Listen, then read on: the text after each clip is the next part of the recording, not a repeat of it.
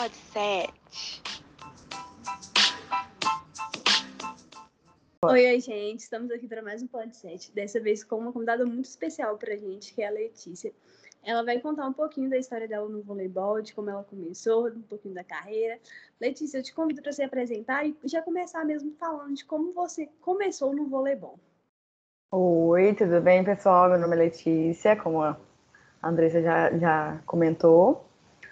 Ó, a minha carreira começou num projeto social aqui da cidade de Bauru, né? Chamava Projeto Futuro, onde ele fazia. Tinham polos né, em vários bairros daqui da cidade. E nesses polos eram revelados atletas que iam jogar para futuros atletas, né? Que, que, faziam, que iriam fazer parte da, da categoria infanto, infanto juvenil, juvenil e, e assim sucessivamente, né? E eu fui revelando daí. E depois daqui eu joguei, depois daqui eu fui para Taubaté, joguei lá meu infanto e o meu juvenil, comecinho do juvenil. Aí eu fiquei dois anos lá. Depois disso eu fui pro Pinheiros. Aí no Pinheiros eu joguei bastantão. Eu joguei uma categoria de infanto e dobrava com o juvenil. Aí depois joguei dois anos de juvenil direto e dobrava com adulto. E aí Fiquei no adulto. Aí fiquei no adulto acho que uns quatro, quatro anos. Ao todo, no Pinheiros, deu oito anos de carreira. É bastante coisa, né? e a aí a vida toda no Pinheiros. Quase, quase. E aí agora eu aceitei com o Voleibauru, né? Era é diferente do que era antigamente. Hoje ele faz parceria com o SESI, né? Antigamente era só o vôlei Bauru, era um projeto da cidade mesmo. E hoje o SESI veio aí para agregar totalmente. É isso. Letícia, assim, você lembra como foi jogar a sua primeira Superliga? Não, lembro. Assim, foi um misto de emoções, né? Tipo assim, um mix de emoções. Eu, eu não sabia se, se eu tava ansiosa, se eu tava muito feliz, se eu ficava meio apavorada por estar. Tá conhecendo as jogadoras, assim, que eu via na TV tete a tete, assim, comigo, sabe? Foi, foi uma, uma sensação muito, muito louca, vamos dizer assim. foi alucinante, na verdade. E assim, quando você subiu para a categoria adulta mesmo, para jogar Superliga, você tinha mais ou menos quantos anos? Quando você viu as meninas jogando lá do outro lado da quadra? Ó, oh, eu tinha. Acho que 19, com 18 anos, com 17 anos, eu já, eu já iria subir, né?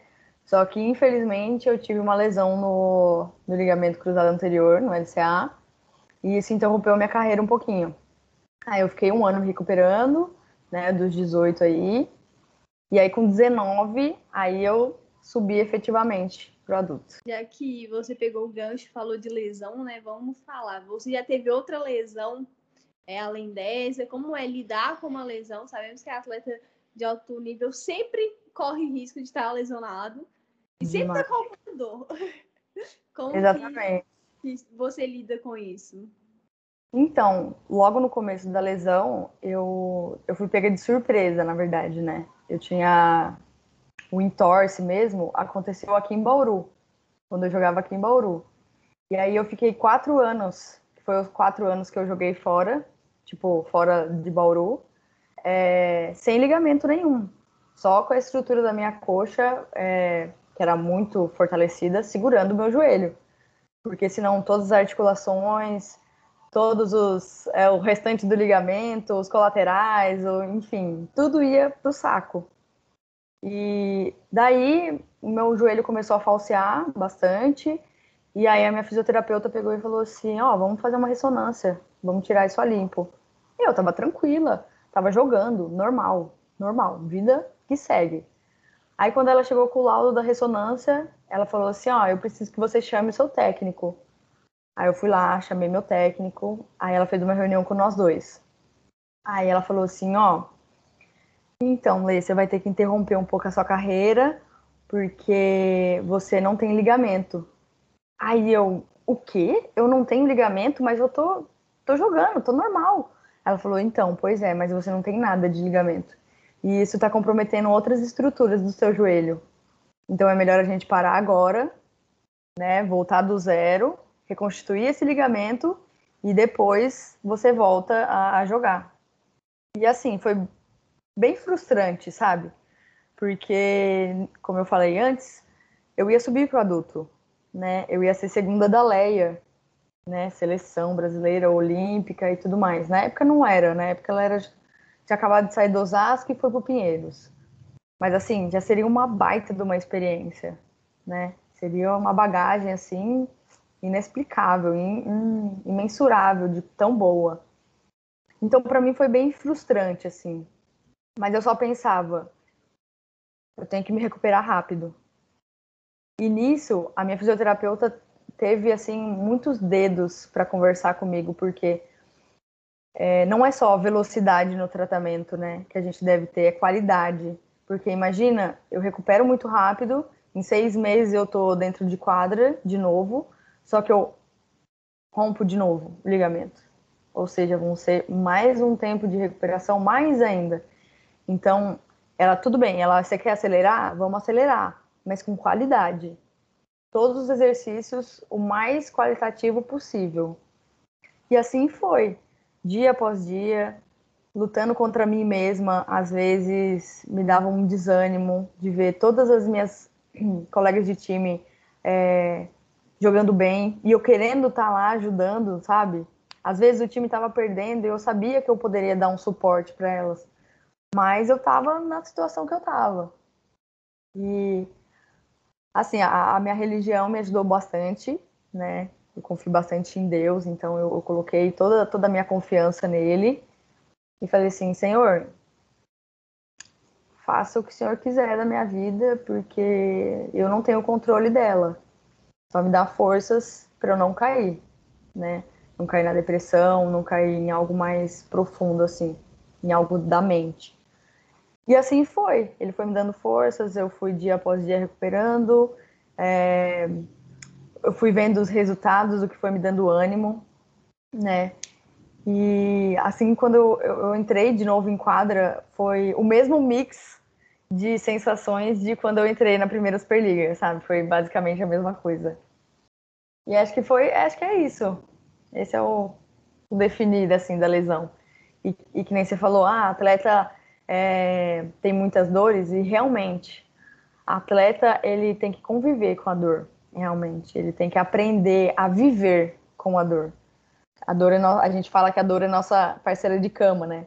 Toda vez a gente deita na cama, ai, tá doendo minha coluna, ai, é o meu ombro, ai, meu joelho.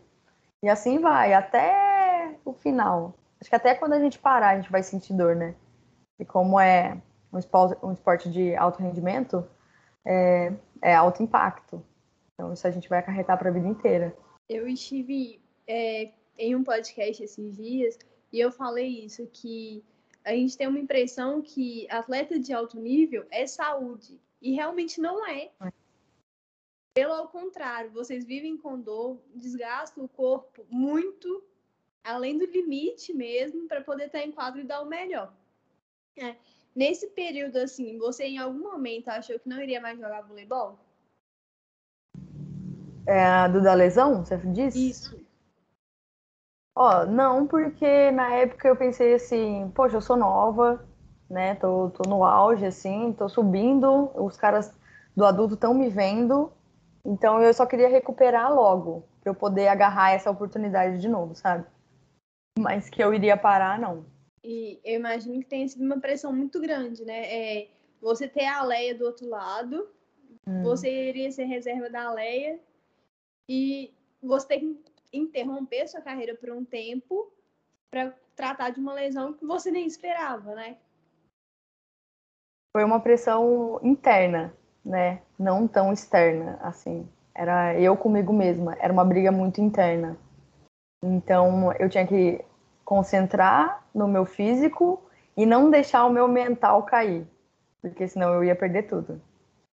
Nesse tempo, assim, você fez acompanhamento com psicólogo ou só você pegou mesmo a Deus e falou: tá na sua mão, e é isso aí. O que o senhor decidir, tá decidido. É, eu acho que foi mais, mais ou menos isso com Deus, né? Eu tenho um certo aquém com psicólogos, nada contra, mas eu acredito que só eu possa me ajudar, entendeu? A, apesar de, ah, eles têm uma palavra de conforto, palavras de gatilhos, né? Eles vão entender a minha situação e vão dar caminhos para eu seguir. Mas se eu não seguir, se eu não quiser, eu não saio do lugar. Então foi mais ou menos isso, assim. E assim, é, você vai começar uma nova temporada agora no Bauru, né? A temporada uhum. está começando, estamos quase voltando à Superliga, né? É, o Campeonato Paulista está rolando já, mas a Superliga está tá logo aí já. É, quais são os principais desafios para essa temporada? Como que você tá para começar essa temporada? Suas expectativas? Ó, oh, eu acho que é um novo mundo, um novo recomeço, né?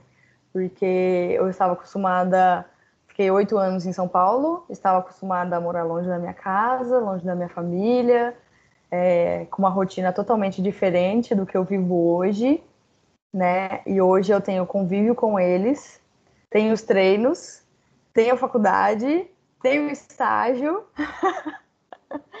então, assim, tá bem, bem muito, mas muito diferente porque lá em São Paulo não tinha aporte algum da minha família, assim, de, de calor humano mesmo, né?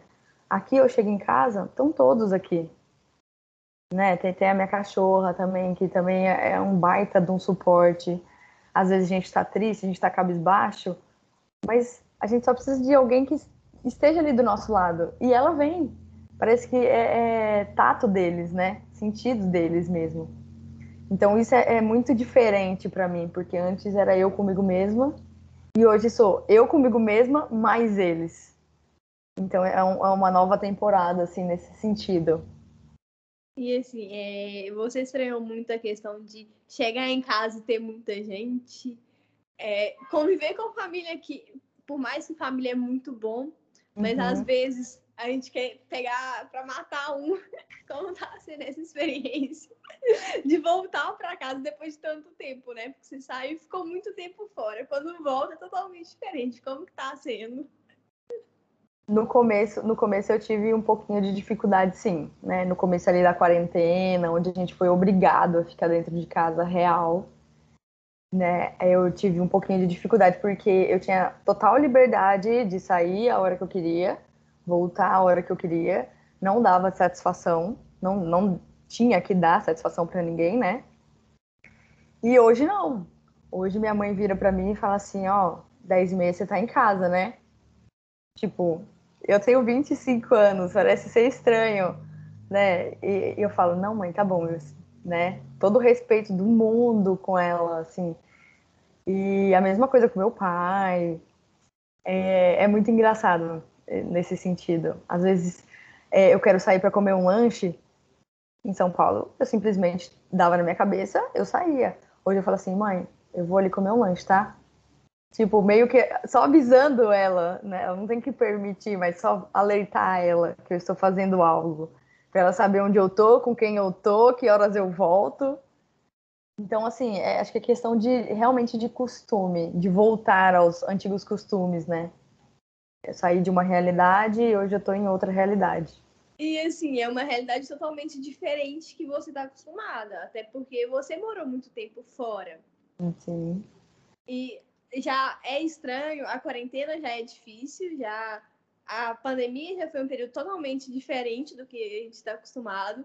Aí você volta para casa, ter que lidar com a família que é realmente assim, você avisa que está saindo, é. mas você fala, ó, tô indo em tal lugar com tal pessoa, é meio que tá pedindo permissão, mas não tá pedindo permissão. Sim, sim. É respeito, né?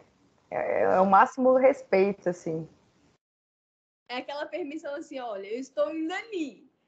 Você tá sabendo onde eu estou indo? É.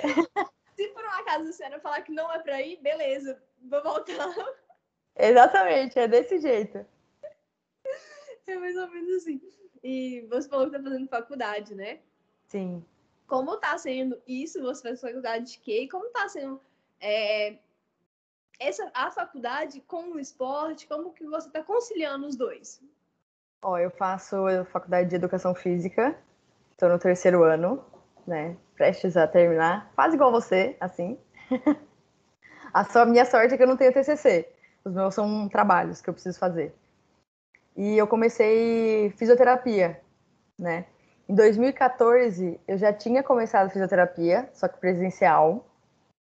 E aí, devido a, a oportunidade de subir para adulto, aumentou carga horária de treino, eu não, não ia conseguir conciliar. Daí a minha decisão de trancar. Aí eu tranquei fisioterapia. Aí hoje eu tenho duas faculdades para fazer. Aí durante, durante a quarentena, tudo mais, é, a academia onde eu, onde eu faço estágio hoje tava precisando de alguém. Aí eles falaram assim, ó, é, e eu treinava lá, eu fazia a minha manutenção física lá. E aí eles falaram assim, ó, eu sei que você faz educação física, que você é atleta, não tem como você dar um suporte pra gente? Falei, claro, né? E aí as coisas foram, foram se encaixando, assim, meio que hoje eu me desdobro para fazer as duas faculdades, né? São muitos trabalhos, muitas coisas é, aulas supervisionadas e ainda mais agora pela pandemia, estágio de uma, é, trabalho de TCC da outra. Então, eu tenho que me desdobrar realmente, mas chega no final do semestre, é gratificante. É gratificante a, a sensação de eu dei conta, eu sou capaz, sabe? É muito, é muito gratificante, não tem outra palavra. assim, a vida de atleta já não é fácil, né? Muita gente acha que é só ir lá treinar, e não é assim. É, tem rotina de jogos, tem rotina de viagem. Como você está conciliando isso, essa vida de estudante com a vida de atleta? Então, desse, eu já fazia, eu já fazia, né, faculdade, três anos assim nessa mesma rotina. Mesmo lá em São Paulo, a minha rotina sempre foi a mesma. Então, não teve muita surpresa. A única coisa é que aumentou agora, né? com essa segunda faculdade aí. Mas assim, eu procuro estudar sempre à noite, sempre depois do treino, depois que depois da janta, assim, que aí eu consigo focar. Eu não consigo estudar muito assim é, à tarde, por exemplo, entre um treino e outro. Eu preciso dormir, recuperar pro, pro último treino, treino da tarde, e aí à noite, quando eu estiver tranquila, sem preocupação nenhuma com treino, aí eu sento e estudo. Tipo assim, não é muito. Uma hora, uma hora e meia, porque eu preciso dormir de novo para recuperar no outro dia de novo, para poder dar o meu 100% de novo no treino da manhã.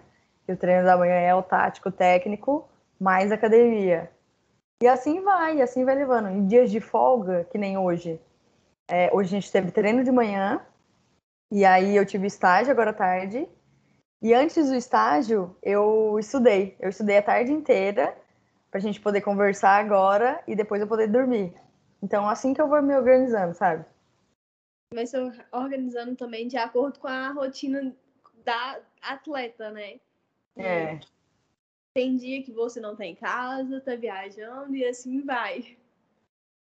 É, daí eu vou levando o computador, né? Daí eu levo o notebook e eu vou estudando, vou levando a matéria junto e vou colocando o que eu posso em dia, né? Porque não pode parar. Se eu parar, acumula, você sabe, dá um boom de matéria. Aí não dou conta. E tem que manter o foco também na faculdade. Não dá para uma semana sem você assistir aula, quando você vai pegar a matéria de novo. Você não entende nada. Muita coisa. Uhum. Exatamente isso. Olê, assim, conta pra gente algum perrengue chique que você passou dentro de quadra. Putz. Ah, um perrengue chique. Essas vocês vão rir, essa. É, a gente tava, tava no Pinheiros ainda, né? E a gente tava indo para uma final, para uma semifinal do Campeonato Paulista, fazendo menção ao Paulista agora. E contra o Osasco, lá em Osasco, lá no Liberate.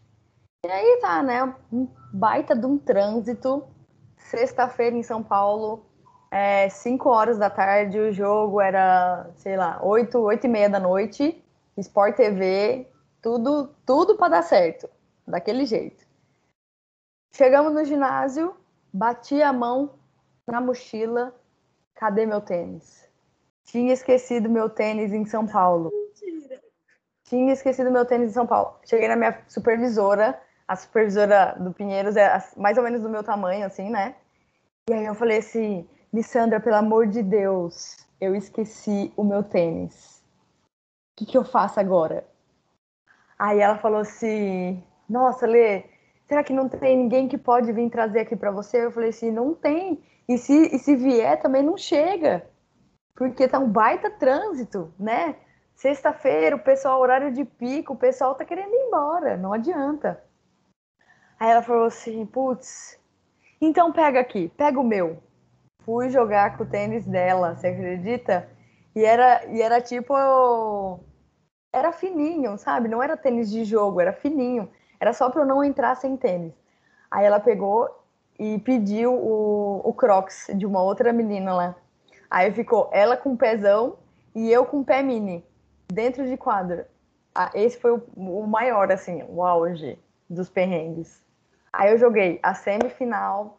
Graças a Deus eu tive que entrar pouco, né? Porque na época eu era segunda e eu entrei pouco nesse dia.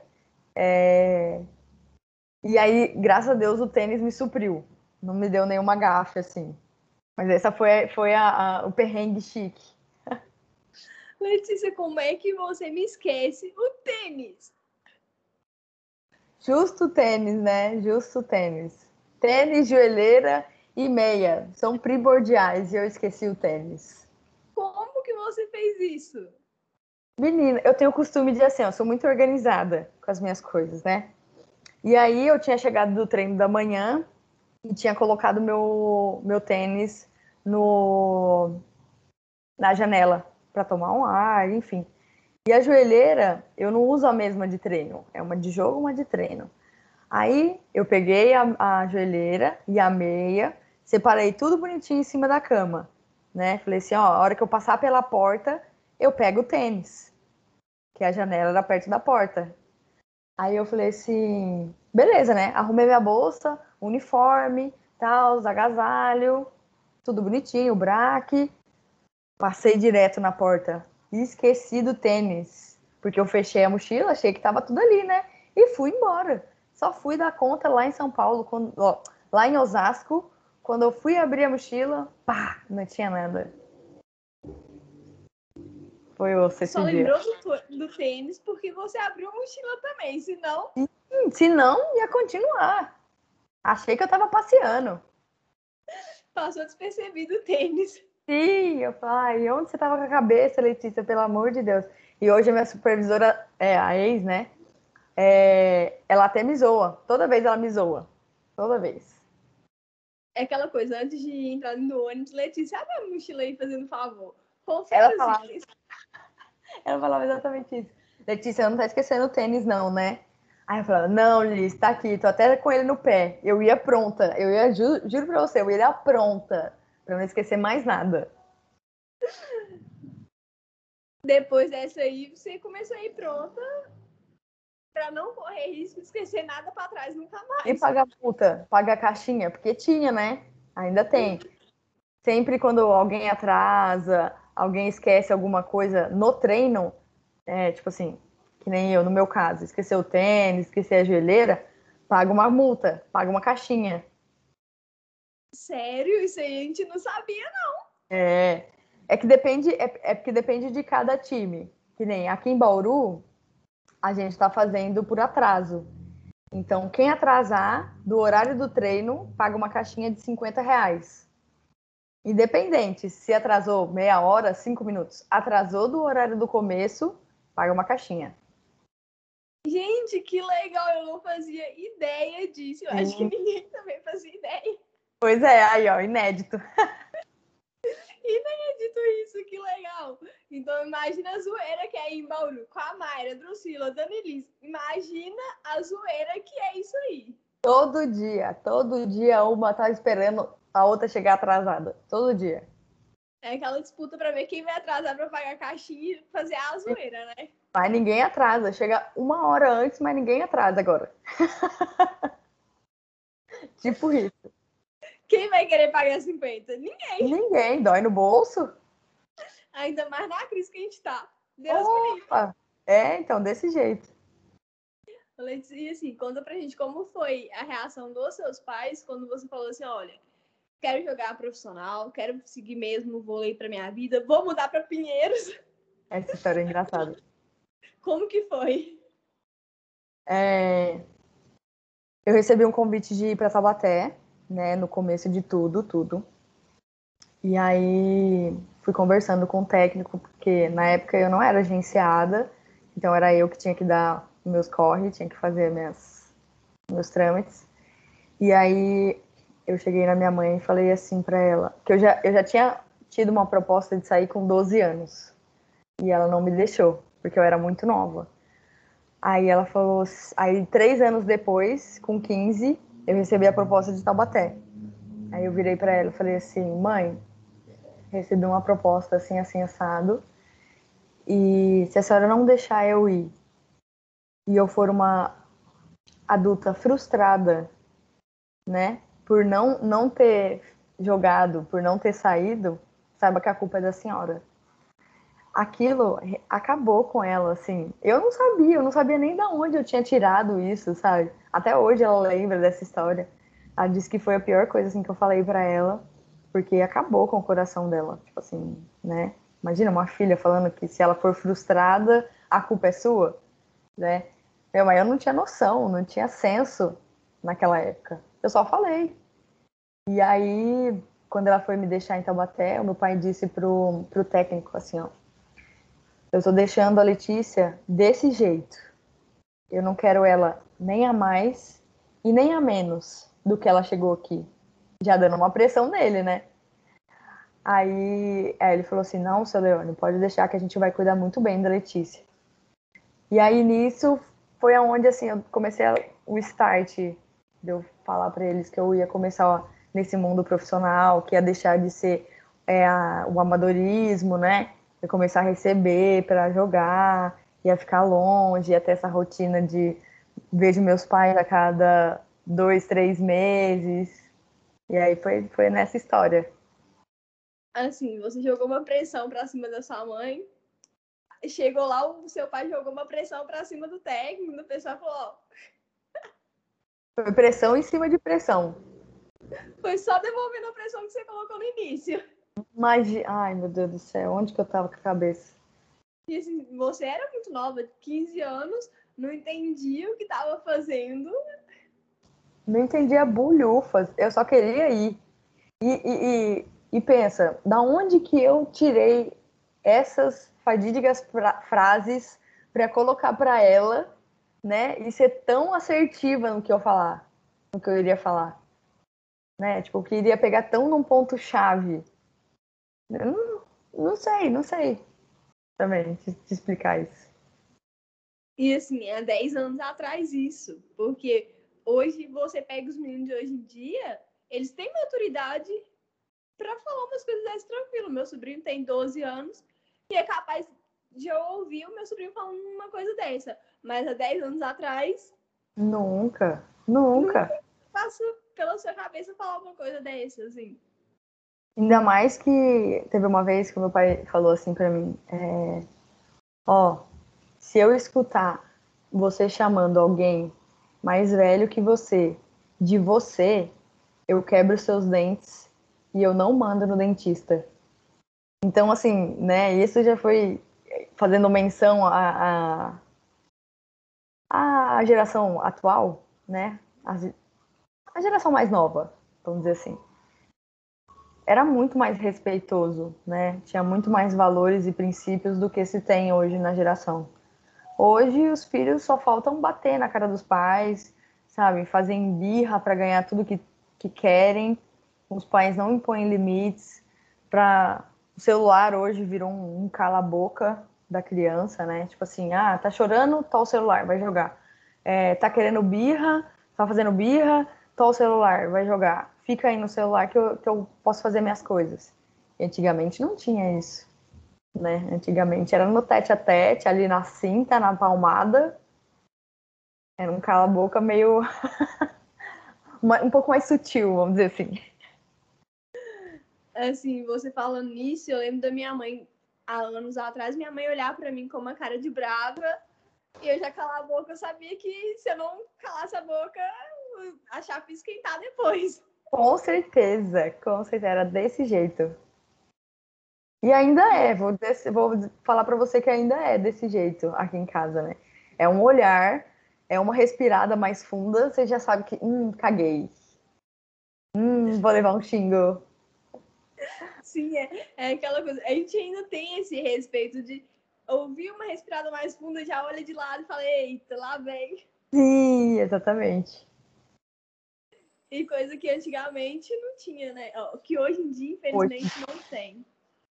Letícia, e assim, é, quais são as suas expectativas para essa temporada que está começando, para esse time que se formou do Bauru? Uhum. É, tá jogando agora o Paulista, né? Tá rolando o Paulista, como tá a expectativa? As expectativas são as melhores possíveis, né? Ser campeão de tudo que a gente entrar aí, né? E, e formar mesmo com as meninas uma família. É, não levar só esse time até o final da temporada, mas levar as meninas para a vida. Então, eu gosto muito de fazer esse, esse link de não ser só um time, mas ser um grupo, entendeu? A temporada pode ter acabado, a gente pode ter mudado de time, mas a amizade continua a mesma, o respeito continua o mesmo se eu tiver aqui, uma amiga minha estiver lá em BH, ela pode me ligar a hora que ela quiser. Ela sabe que vai ter alguém ali para escutar, para é, entender, para dar uma palavra de consolo, algum toque, sei lá, que, que precise. Então, para essa temporada, é, as minhas expectativas são as melhores possíveis. Letícia, e assim, é, o time do Bauru essa temporada parece estar muito bom de lidar, né? É, Drusila, Mara, é, Dani Lins, só uhum. gente uhum. top. Como que tá sendo assim, essa experiência, lidar com essas meninas que são super engraçadas na vida e uhum. parece estar tá sendo muito massa. Eu, eu não, não as conhecia é, pessoalmente, né? Só conhecia de jogar contra, assim. E, lógico, tem os vídeos das meninas aí na internet, né? Só que vivenciar isso é uma coisa extremamente surreal. Imagina eu jogar com duas campeãs olímpicas, né? Ah, e, e, várias seleções ali que, que frequentam frequentemente as, as, seleções. E são pessoas assim, ó, incríveis. Pessoas que eu realmente quero levar para minha vida inteira Quero poder chamar na minha casa para tomar, fazer um churrasco, tomar um café, sabe? São pessoas de coração grande, muito, muito, muito, muito gente fina, de verdade. No dia do churrasco, você me convida também, tá Ah, bom? com certeza. Vambora, essa entrevista é todo mundo. Não, é, já, já aproveita que tá todo mundo assim, faz uma rodinha e faz entrevista com todos, claro. Exatamente. Não, mas você me chama para churrasco, porque aqui, se tem uma coisa que eu gosto, é de churrasco. Ah, beleza. E se tiver aí também, pode me chamar, é vice-versa. Convido, pode deixar. é, Letícia, a gente está chegando ao fim já desse bate-papo. Mas antes eu queria que você deixasse uma mensagem para quem está começando, né, a jogar voleibol agora, para quem está ouvindo esse podcast. Pode falar. Ó, é uma coisa que marcou muito a minha carreira sempre foi superação, né? Vieram obstáculos, vieram coisa, oportunidades onde escorreram, escoaram pelas minhas mãos. E uma coisa que eu tenho para mim, nunca desista. Se arrependa daquilo que você tentou e não deu certo, mas nunca de não tentar. Isso eu acho que é a pior sensação é, seja grato por tudo que Deus te deu. Se Ele te colocou nessa situação, é para você aprender, para você tirar alguma coisa de bom. Seja resiliente e não simplesmente murmure. Tudo tem um propósito. Com certeza, tudo tem um propósito e tudo acontece na hora que tem que acontecer. Eu sempre falo isso aqui, que Deus tem sido muito generoso comigo, assim. Amém podcast hoje está no ar é por misericórdia dele. Se uhum. eu continuo com esse projeto é porque ele realmente quer e é totalmente um sonho dele. Eu só tô aqui sendo instrumento, tá? Exatamente. É isso que a gente é, vaso, né? Só instrumento. É, Letícia, muito obrigada por participar é, desse papo. Foi muito legal gravar com você. Foi muito bom é, conhecer um pouco da sua história, é, saber de onde você veio, como que está sendo a sua carreira, suas expectativas para o futuro. E muito obrigada. Eu, desse, eu queria agradecer você, primeiramente, né, de dar, de abrir essa janela aí para a gente poder conversar, de eu colocar aqui é, o extra quadra, né? Que foi muito legal mesmo esse bate-papo. Obrigadão. Então é isso, gente. Chega. Chegamos ao fim do podcast dessa semana. E eu quero pedir para vocês seguirem a gente no Instagram, que é arroba underline pod7, no Twitter também. E, e é isso. Até a próxima. Tchau!